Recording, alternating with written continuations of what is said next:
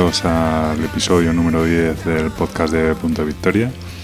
Yo soy Raik y como siempre las formas de contactar conmigo pues son a través de Twitter en arroba punto victoria, del blog en puntovictoria.wordpress.com o por ejemplo a través del hilo de la BSK de cada uno de los capítulos. Eh, la verdad es que me he retrasado más, una semana más de lo que me hubiera gustado en grabar el programa, pero es que últimamente no es que haya jugado poco, sino que lo que he hecho ha sido probar muchos juegos nuevos, pero tampoco he jugado suficientes partidas como para, para reseñarlos, ¿no? Porque, porque me gusta tener algunas partidas más antes de, de reseñarlos. Y bueno, ayer preguntando en Twitter acerca del tema, pues al final me animaron a grabar el podcast y, precisamente me dieron tanto el tema como el empujón para hablar de algunos de estos juegos. Así que sin más, comenzamos el episodio de hoy.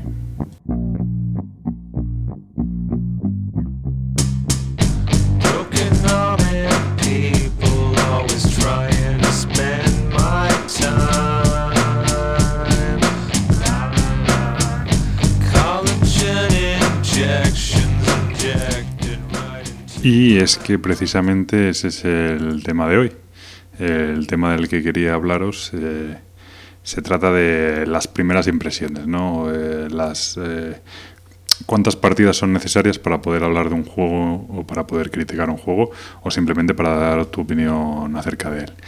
Y la verdad es que es un tema complejo. Se critica mucho a la gente que con una sola partida ya está diciendo que un juego es una maravilla o que un juego es una mierda o que no lo va a volver a jugar, etcétera, porque evidentemente es cierto que con una sola partida muchas veces no es suficiente, pero bueno, sí hay veces que, que una sola partida ya te puede dar unas sensaciones y unas pistas sobre, sobre el juego, ¿no? Pero es cierto que es muy variable y depende mucho del tipo de juego eh, el número de partidas que se pueden considerar necesarias para dar una opinión eh, certera sobre, sobre un juego, ¿no? Y para hacerse una idea real de, qué es lo que ofrece. De hecho, incluso el ambiente o el grupo donde se ha jugado también pueden marcar, marcar mucho las partidas. ¿no? Hay veces que juegas una sola partida en un grupo horrible y, el juego queda descartado para siempre, eh, como por ejemplo me pasa a mí con el Hora de Ahora o con algún otro juego, o juegos que son muy sociales, si no se juega en el ambiente ideal. Entonces es complicado decir que, que hay juegos que necesitan X partidas para, para poder hacer una crítica, ¿no? pero yo por poner un estándar diría que, que, tres partidas más o menos debería ser el mínimo suficiente para poder hablar en profundidad de, de un juego. ¿no? Una primera partida que, habría que dedicar a la asimilación de las reglas. Muchas veces en esta primera partida se cometen errores y hasta que, porque tú te lees un realmente, pero hasta que no estás jugando no, no te haces las preguntas necesarias, ¿no? Y muchas veces, pues, o no encuentras la regla concreta o tiras por la calle en medio por, por poder seguir con la partida, etcétera. Entonces esta primera partida siempre es como muy ambigua, ¿no? Y es para un poco asimilar las reglas, ¿no? Durante la segunda partida es donde, donde quizá ya olvidándote de las reglas y jugando de manera más fluida es donde puedes empezar a comprender las estrategias y a empezar a vislumbrar un poco el juego que hay tras tras tras ese tras todo ese maraña de reglas, fichas, etcétera. Y es esa partida donde puedes empezar a entender cuáles son los mecanismos y qué ocurre si haces una cosa o la otra o cómo, cómo influyen tus decisiones sobre la partida. Y por eso es en la tercera partida donde yo creo que ya desde el principio puedes jugar en plenitud eh, con todo el conocimiento del tanto del reglamento como de, las posibles estrategias, aunque no sean en profundidad, no, no tengas muy desarrollado todo tu conocimiento del juego, pero ya sí que en esta tercera partida puedes eh, empezar desde el principio a, a, moverte en el juego con, con cierta soltura, ¿no? Y por eso diría que mínimo son tres. Es cierto que hay juegos que requieren muchísimas más partidas para llegar a dominarlos y hay juegos que realmente con una sola partida pues ya puedes decir muchas cosas sobre él. ¿no? Y es que yo no veo problema en hablar un juego con menos partidas, eh, con pocas partidas, con una partida, dos partidas, siempre que se deje claro. Eh, es importante dejar claro que no transmites una crítica, eh, por así decirlo, académica, sino unas ciertas sensaciones, porque muchas veces en esto de los juegos, y yo soy uno de estos jugadores, es mucho, me resulta mucho más importante las sensaciones que transmite un juego a realmente la pues eso la mecánica el mecanismo del juego todos los engranajes que lo mueven etcétera yo me muevo mucho más por por sensaciones por intuiciones y eso sí que es cierto que con una dos partidas puedes empezar a, a decir oye pues este juego pues será buenísimo pero a mí por lo que por estos motivos no me, no me convence ¿no? y creo que eso sí se, sí se puede transmitir a veces no puedes o no te apetece jugar más veces a un juego, eh, a veces el juego no es tuyo, a veces directamente pues has tenido una partida horrible y no quieres volver a darle otra oportunidad y con tanto juego como hay es difícil dar más oportunidades a juegos que no te han enganchado, ¿no? Entonces no podemos tampoco limitarnos a jugar cinco o seis partidas antes de poder dar una opinión, ¿no? Siempre dejando claro, como digo, que, que el número de partidas que has jugado y cómo se dio la situación y cómo fue el ambiente de juego, eh, hay que ser eh, primero que tienes que ser consciente, yo eres tú, yo he visto juegos que he dicho, oye, este juego no me gusta nada, pero es que sé que mi partida no se dio el ambiente ideal, ¿no? Eh, juegos que he dicho, este juego me encantó, pero ese día habíamos tomado tres cervezas todos y se dio la situación perfecta para que el juego fuera una pasada, ¿no? El primero que tiene que ser consciente de, eso eres tú, ¿no? Eh, y es que nosotros también, por otra parte, eh, hacemos una labor de información, ya sea desde los podcasts, los blogs o simplemente escribiendo en un foro, pues al final estás consumiendo y produciendo información y es importante seguir la actualidad y, y la verdad es que se hace difícil con tanta novedad, eh, pues hablar de todo, conocer todo, opinar de todo y aparte además darle a cada juego 10 partidas, ¿no? La gente ya, todo el mundo al, lunes estaba preguntando que cómo había ido ese, que cuál era el pelotazo, que cuál era tal y que realmente la gente no había ni recibido los juegos, ¿no? Entonces, bueno, eh, se te hace muy difícil jugar una partida en juego y directamente preguntan qué te ha parecido y, pues no contestar o decir, no, espera que juegue tres partidas más y te digo. Pues bueno, siempre hay que, hay que dar un poco de, información y un poco de unas pequeñas miguitas ¿no? para, para que la gente sepa por dónde van los tiros.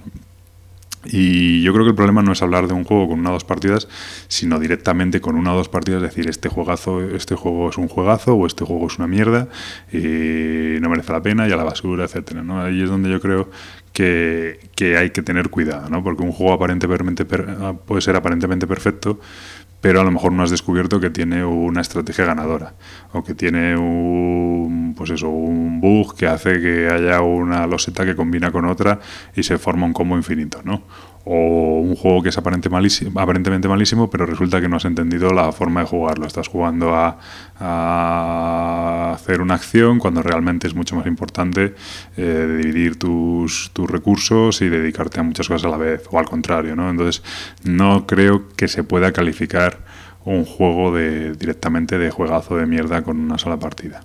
Y es que es una línea delicada, cuanto menos. Yo sí que es cierto que como me muevo mucho por sensaciones, sí que creo que con una o dos partidas sí que puedes decir, mm, pues este juego tiene buena pinta, me transmite algo interesante, eh, tengo ganas de jugar más eh, y dar unas breves pinceladas. ¿no? Pero lo más importante es dejar claro al receptor de la información de nuestra profundidad de conocimiento sobre, sobre el juego, ¿no? Y no tratar de engañar a la gente y sobre todo decir que hemos descubierto la pólvora, ¿no? Porque en eso sí que hay mucha tendencia.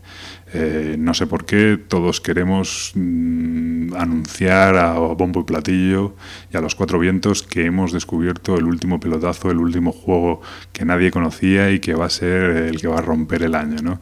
Y continuamente se ven ejemplos de esto. Yo creo que ahí hay que tener bastante más más calma y, decir las cosas con, pues eso, con rigor y, con mesura, ¿no? Pues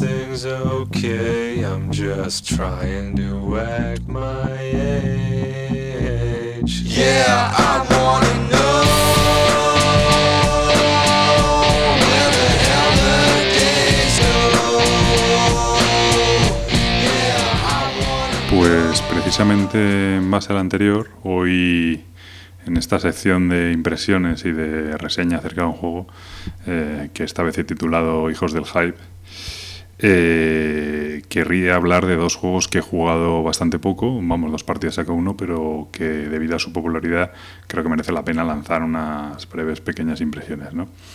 Y es que hay unos juegos que, que pues eso quedan llamar hijos del hype, que son juegos buenos, pero que debido a una especie de histeria colectiva se han eh, disparado como la espuma y que realmente tengo dudas de, si merecen todo ese seguimiento ¿no? y toda esa emoción.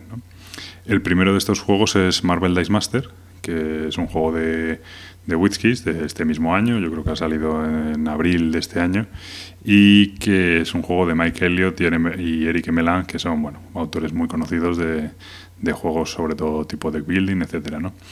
Y con este juego se dio un caso bastante curioso y es que, bueno, de curioso no tiene nada, se dio una distribución horrible de la primera edición, poquísimas unidades que llegaban con cuentagotas, que dispararon el ansia por tener el juego y que realmente llegaron a pagarse fortunas por él, ¿no? Es un juego que está muy bien pensado, es un juego de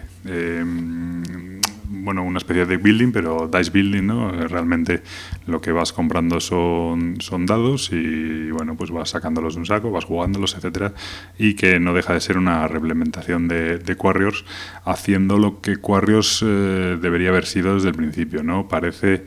Eh, de hecho, a mí me da la sensación cuando lo he jugado que parece la idea original del Quarriors, que realmente les obligaron a simplificar, porque cuando juegas Quarriors sí que te da la sensación en la parte de los combates de que aquello no tiene mucho sentido, que es una regla que se sacaron de la manga para hacer que el combate fuera poco menos que automático y que se resolviera solo. Y de hecho el modo básico ya del juego pues lo hacía más absurdo todavía, ¿no? Y parece que este Marvel Dice Master es como si hubieran cogido la idea original del Warriors y, y la hubieran llevado a cabo y evidentemente poniéndole el tema de, de Marvel, de los Vengadores o de X-Men y, y, pues llevándolo por ahí, ¿no? Y haciendo un juego pues digamos más, más friki y, bastante más profundo. Y es que en este juego tú te creas tu banda con una serie de cartas y vas comprando y bueno, esas son los y esas cartas y van a determinar los dados que puedes comprar a lo largo de la partida, ¿no? Em, con esos dados pues con un sistema de tipo pues eso tipo de building, estilo Dominion, etcétera, vas comprando, vas sacando dados de un saco y vas tirándolo, vas tirándolos y vas comprando nuevos dados que entran al saco que más adelante te van a salir. Son dados que representan pues a Spider-Man, a Hulk, al Capitán América, etcétera, ¿no? Y la gracia de este juego, a diferencia de Quarriors, está en la gestión del combate, ¿no? En la gestión de cómo vas a atacar o con quién vas a atacar y con quién vas a defender que viene a ser muy similar a la gracia que puede tener eh, los combates de, Magic, ¿no? Si ataco y muere o lo guardo para defender, porque al final esto consiste en hacer daño al rival y que pierda todas sus vidas. Y realmente el juego tiene poco más. De hecho, a mí se me hizo algo largo para lo que es. Em, realmente no deja de ser eso, un Quarrios bien hecho y, ese, esa especie de guerra fría que se da, como se puede dar en Magic, de, saco mis criaturas, pero todavía no te ataco, espero a tener más cosas, etcétera, tal, pues hace que el juego se alargue, ¿no? Y, sin embargo no deja de ser un juego con bastante azar, eh, de hecho tiene un, doble, doble azar, ¿no? Lo que, el doble efecto del Dominion, que, que bueno, pues es, eh, primero tienes el azar de los, de los dados que sacas de la, de la bolsa y en qué combinación, y luego tienes el azar de lanzar esos dados y ver los resultados que salen, ¿no? A lo mejor sacas a Hull, pero no te sale no te sale como Hull, sino te sale solo como, como maná, por así decirlo, ¿no? Y, aunque permite el reroll, aún así, pues bueno, no deja de, tener bastante azar. Entonces no tiene sentido que un juego así pues puedan alargarse las partidas como, como me pareció que se alargaban, ¿no? Pero bueno, este juego se reduce a, a dos puntos claves, ¿no? el tema de la, la, preconstrucción de la banda, buscando los combos, y la gestión del combate con los dados. Eh, es un juego correcto sin más. Si te gusta la mecánica y la ambientación, te gustará. Si no, creo que es bastante mejor pasar a otra cosa y no volverse loco con este juego, por baratito que sea, porque además es un juego coleccionable que, bueno, pues se puede ir de las manos y yo realmente creo que, que no merece tan mucho la pena si no, si no te gusta mucho eh, la mecánica y el tema. ¿no? Y el segundo juego del que quería hablar y que era el que llevaba bastante tiempo intentando hablar de él, pero no he conseguido jugar una partida más, que para llegar a ese mínimo de tres partidas, es el Dead Winter a Crossroads Game. ¿no? Eh, es otro de esos juegos que son juegos correctos, pero que son hijos del hype, que son juegos que, que por lo que sea se ha de repente presentado eh, como una especie de Galáctica Killer, eh, iba a ser el sustituto mejorado de Galáctica. Eh, es un juego que ha salido editado aproximadamente entre julio y agosto en inglés y que ya se ha anunciado en español y sobre el que ha habido una especie de, pues bueno, otra vez una, una, una especie de fiebre colectiva, ¿no? el tema del juego pues es una comunidad de refugiados en un holocausto zombie es un juego, es un tema, como veréis, súper original, aunque la verdad es que a mí este tema me encanta. Así que por ahí no me van a pillar mm, y por ahí el juego me convence bastante, ¿no? Y bueno, la gracia del juego es que todos tenemos un objetivo principal y un objetivo particular. Hay un objetivo principal que, que se debe completar en una serie de turnos eh, para, bueno, pues para, para salvar a la colonia y en la mayoría de los casos eh, interesa que cuando se cumpla el objetivo principal tener el objetivo particular eh, cumplido porque entonces serás el que bueno serás de los que ganen ¿no? si tú cuando se cumple el objetivo principal no has cumplido tu objetivo particular has perdido la partida pero además en todo esto eh, también hay, puede haber, no siempre los hay, pero es bastante probable que los haya, eh, traidor, bueno, un traidor, un traidor que trabajará para que no se cumpla el objetivo principal, pero que a su vez también tiene un objetivo particular. Y que cuando se pierda la partida, teóricamente se pierda la partida y caiga, em, eh, caiga la, la comunidad de refugiados, bueno, pues el, el, asentamiento caiga en manos de los zombies, pues eh, si este traidor ha, ha completado su objetivo particular, pues será el único ganador, ¿no? Entonces aquí se forma una especie de dualidad en la que tú tienes que trabajar por el grupo, pero tienes que también mirar egoístamente por ti, ¿no? Entonces no siempre vas a aportar al grupo, no siempre eh, vas a dar el máximo de ti porque te interesa que todo, te interesa sí que la cosa salga adelante, siempre que no seas el traidor, pero también te interesa ir completando tus objetivos, ¿no? Y es que aparentemente hay mucha variedad de objetivos, pero muchos de ellos son iguales. ¿no? Se trata de a lo mejor tener X cartas de tal tipo o tener X personajes. Eh, es cierto que los hay diferentes, pero muchos son así, ¿no? diría que, que la mayoría. Entre tanto, cada turno hay una crisis y los jugadores, pues eh, al más puro estilo galáctica, en este sentido no se han vuelto muy locos, eh, pueden colaborar con la crisis o fastidiar, ¿no? o jorobar. Eh, evidentemente los jugadores que son... Em, que bueno que no son traidores pues o colaboran o por lo menos no, no fastidian no pero pero el jugador traidor meterá cartas a escondidas obviamente que hacen que, que se falle la crisis no y por tanto la la, el asentamiento ¿no? y, los los refugiados pues vayan encaminados a la, a la derrota. ¿no? Pero el problema es que las crisis también son muy parecidas. Las crisis al final son que hay que aportar X de comida, que hay que aportar no sé cuántas cartas de gasolina o no sé cuántas cartas de medicina, con lo cual el juego pues te mantiene en una especie mm, eh, bueno, pues en una especie de escasez de recursos constante, pero en mi opinión de una forma bastante artificial, ¿no? Y es que para conseguir gasolina, comida, armas o personajes siempre hay que hacer exactamente lo mismo, que es ir a una localización y hacer una acción de buscar. Robas un, de un mazo y a ver si te sale, ¿no? Es una especie de Eurogame con azar. O sea, si tú necesitas gasolina, pues vas a ir a la gasolinera, que tiene mucho sentido. Pero al final lo que haces en la gasolinera es lo mismo que haces en el hospital y lo mismo que haces en la tienda. Robar cartas de un mazo y como estás en la gasolinera probablemente haya más gasolinas. Y si estás en el hospital probablemente haya más medicinas. Pero um, es una una especie de, de, gestión de recursos, pero en tiempos de crisis, ¿no? A mí me parece muy repetitivo. Mm, el, eh, mm, no sé, no la mecánica es constante. A mí me da la sensación de que estás haciendo constantemente lo mismo y que, bueno, por otro lado, solo reaccionas a, a, las, a las putadas que te hace el juego, ¿no? Que sí, que de por medio puede andar el traidor y que hay que tratar de localizarle, pero es que el traidor tampoco, por lo menos en mis partidas, tampoco puede putear mucho, porque él también tiene que completar su objetivo y, la verdad es que no suele ser nada fácil, ¿no? Entonces, si el traidor se dedica a reventar el campamento y resulta que todavía no ha completado su objetivo, pues pierde igualmente, pierde como todos, con lo cual eh, tampoco puede, no sé, no me da la sensación de que el traidor tampoco pueda meter muchísima emoción en el, en el juego, ¿no?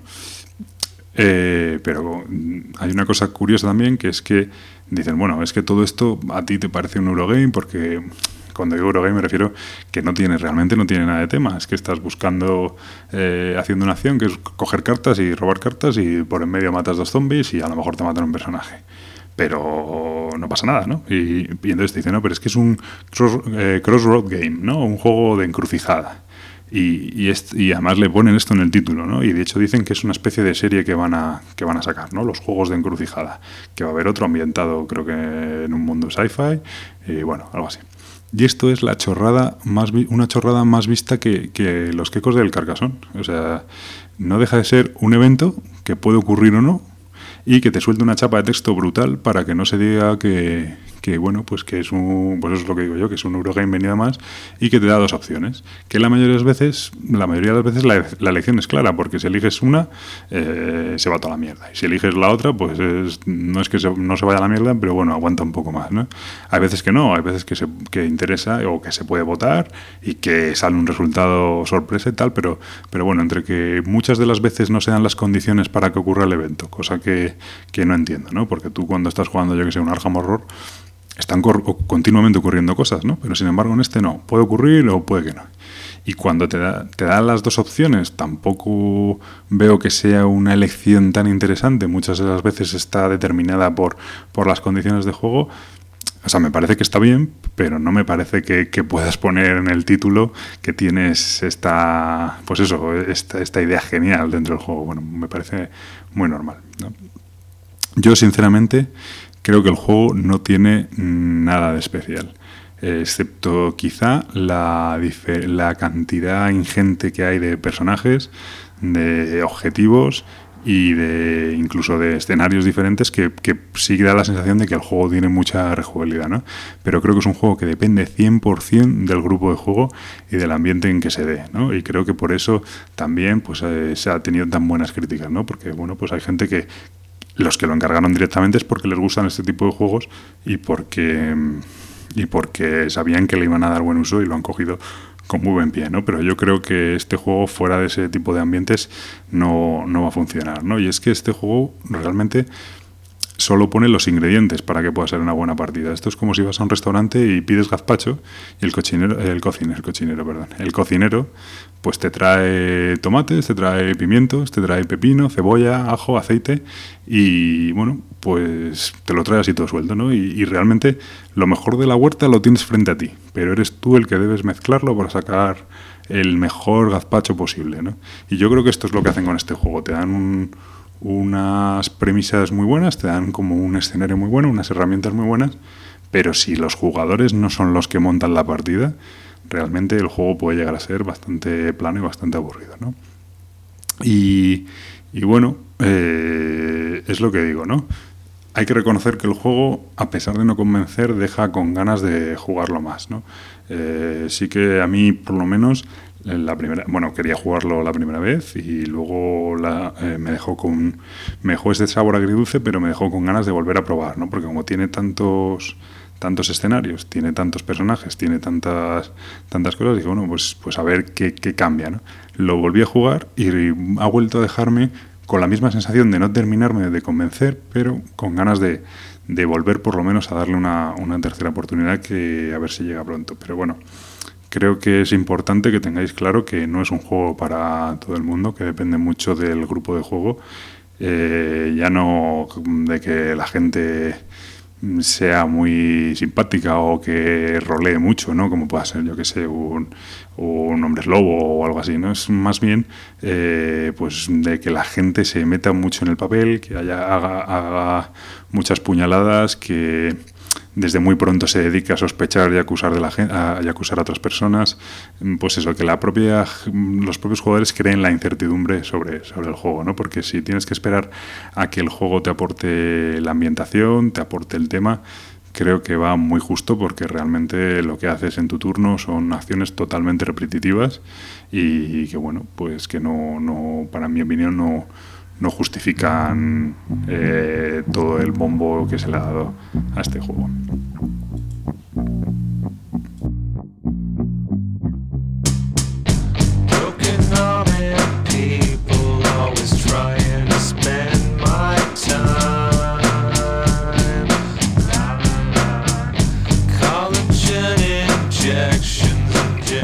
Bueno, pues es la hora de comenzar con la sección de follow y unfollow de, del podcast.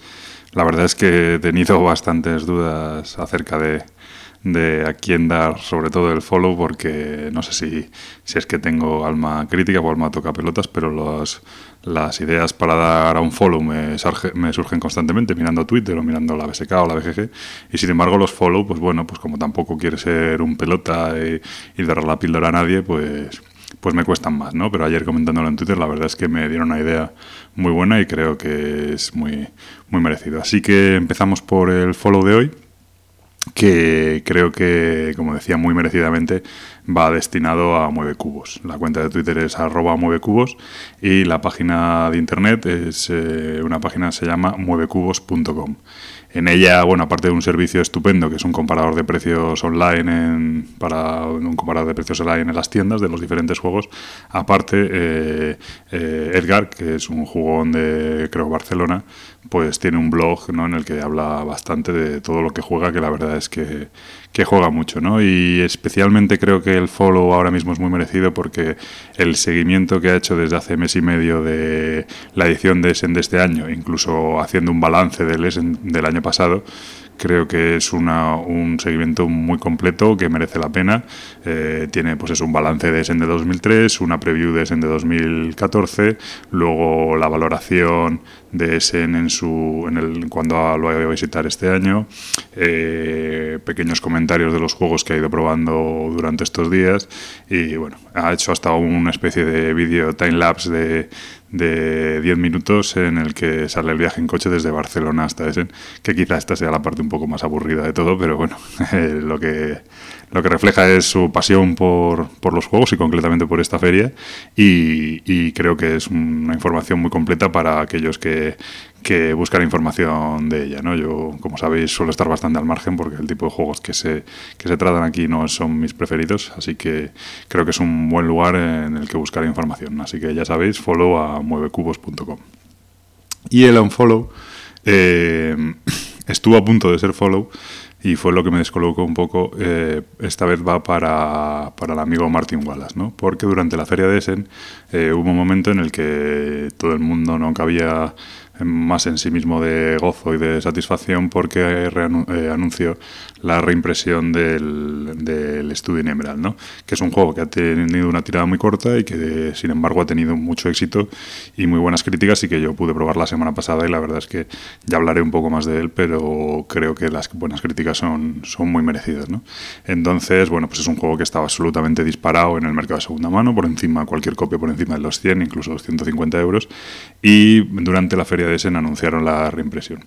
Pero todo este júbilo se vino abajo hace pocos días cuando parece ser que la intención no es una reimpresión directamente, sino que pretenden modificar el juego para hacerlo más asequible, más llevadero y mucho más orientado al mercado masivo, ¿no? Hacer orientarse más en la parte de deck building, em, romper alguna de las mecánicas más novedosas que tenía el juego y también más duras eh, y bueno, pues hacer un juego mucho más, mucho más normal y mucho más abierto para que lo pueda disfrutar mucha más gente.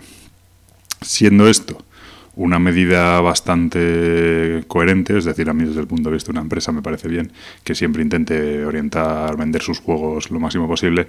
Sí que creo que se podía haber tratado de buscar la manera de que con la nueva versión se pudieran jugar las dos versiones del juego, ¿no? Porque desde luego los cambios que se anuncian meten bastante miedo. Aparte de cambiar el sistema de puntuación, mm, hablan de que un juego que normalmente dura unas dos horas como mínimo, pues las partidas se reducen aproximadamente hasta los 30-40 minutos cosa que es una barbaridad, no sé hasta cómo han podido hacer semejante reducción de tiempo. ¿no? Entonces, eh, creo que mm, aquí se pierde una oportunidad muy buena cuando un juego ha tenido unas críticas tan buenas, aunque no sea un juego de masas, pues creo que hay que darle soporte e intentar, mm, bueno, pues eso, eh, eh, honrar ¿no? el juego que has hecho y el intentar simplemente usar el mismo nombre para entrar en el mercado masivo para ganar más dinero, etcétera, pues bueno, pues eh, desde el punto de vista empresarial está bien, pero, pero como aquí no somos una empresa ni miramos por sus intereses, pues, pues podemos criticarlo abiertamente. Así que el unfollow de ella Martin Wallace, mientras no rectifique un poco y por lo menos permita que con la nueva edición de su juego se pueda jugar a, a la versión antigua, que seguro que es cuestión de incluir cuatro o cinco componentes más y, y no cambia tanto.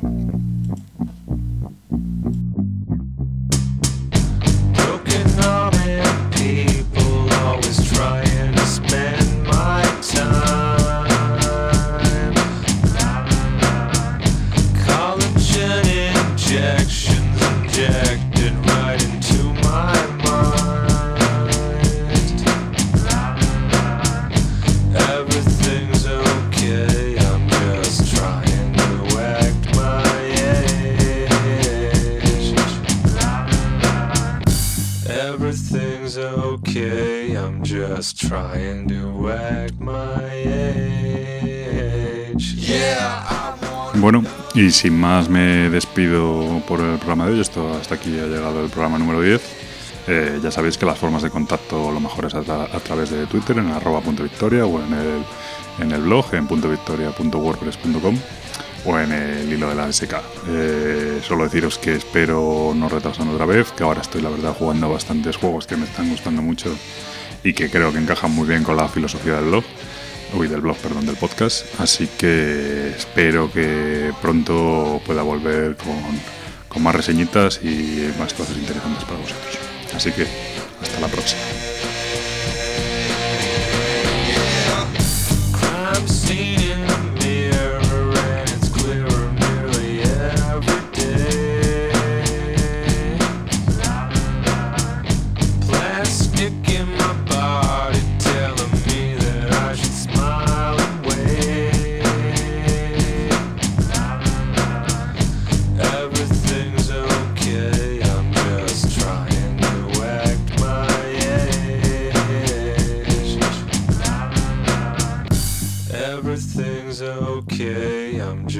Trying to act